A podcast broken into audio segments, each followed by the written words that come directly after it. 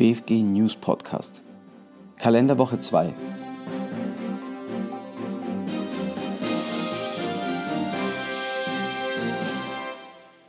Rechtsbeziehungen des Einbringenden zur übernehmenden Körperschaft.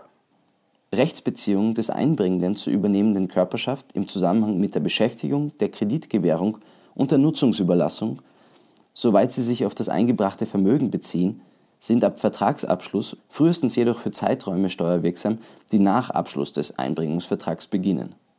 Die rückwirkende Zurechnung des Vermögens zur bestehenden übernehmenden Körperschaft soll nicht dazu führen, dass vertragliche Leistungsbeziehungen wie Lohn-, Werk- und Kreditverträge für Zeiträume vor dem Tag des Abschlusses des Einbringungsvertrages steuerwirksam sind.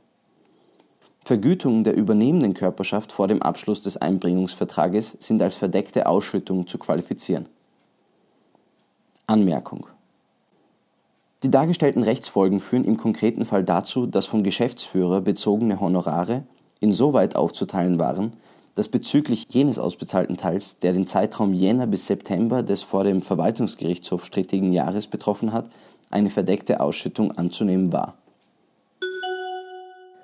Verschobene Bilanzstichtage innerhalb einer Unternehmensgruppe, Ausscheiden des Gruppenträgers Strittig ist, ob das Ergebnis einer Gruppenmitgliedschaft für das Jahr 2008, das aufgrund des abweichenden Bilanzstichtages eines beteiligten Gruppenmitglieds den bisherigen Gruppenträger erst zu einem Zeitpunkt erreicht, in dem dieser bereits aus der Gruppe ausgeschieden war, zu einer Individualbesteuerung beim Gruppenmitglied führt oder an die Gruppenträgerin der neuen Gruppe weiterzuleiten ist bei der Ergebniszurechnung innerhalb der Unternehmensgruppe wird das Ergebnis der Gruppenmitglieder nicht automatisch dem Gruppenträger, sondern dem unmittelbar übergeordneten Gruppenmitglied zugerechnet.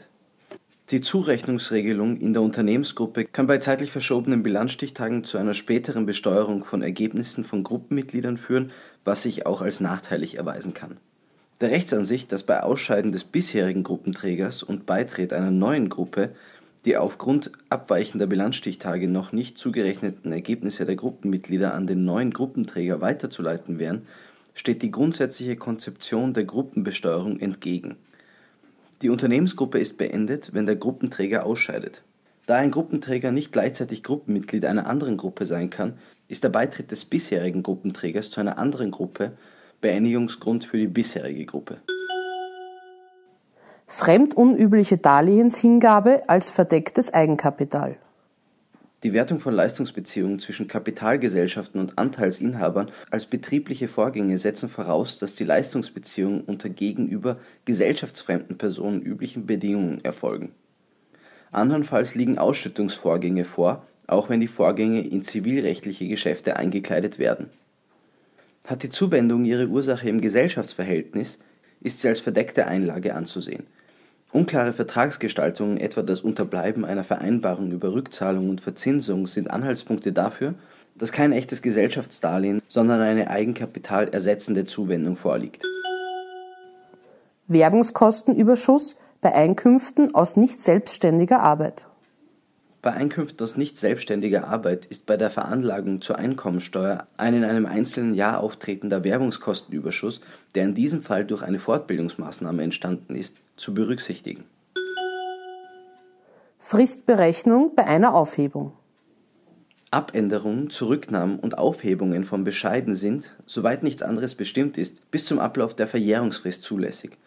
Aufhebungen sind jedoch bis zum Ablauf eines Jahres nach Bekanntgabe des Bescheides zulässig.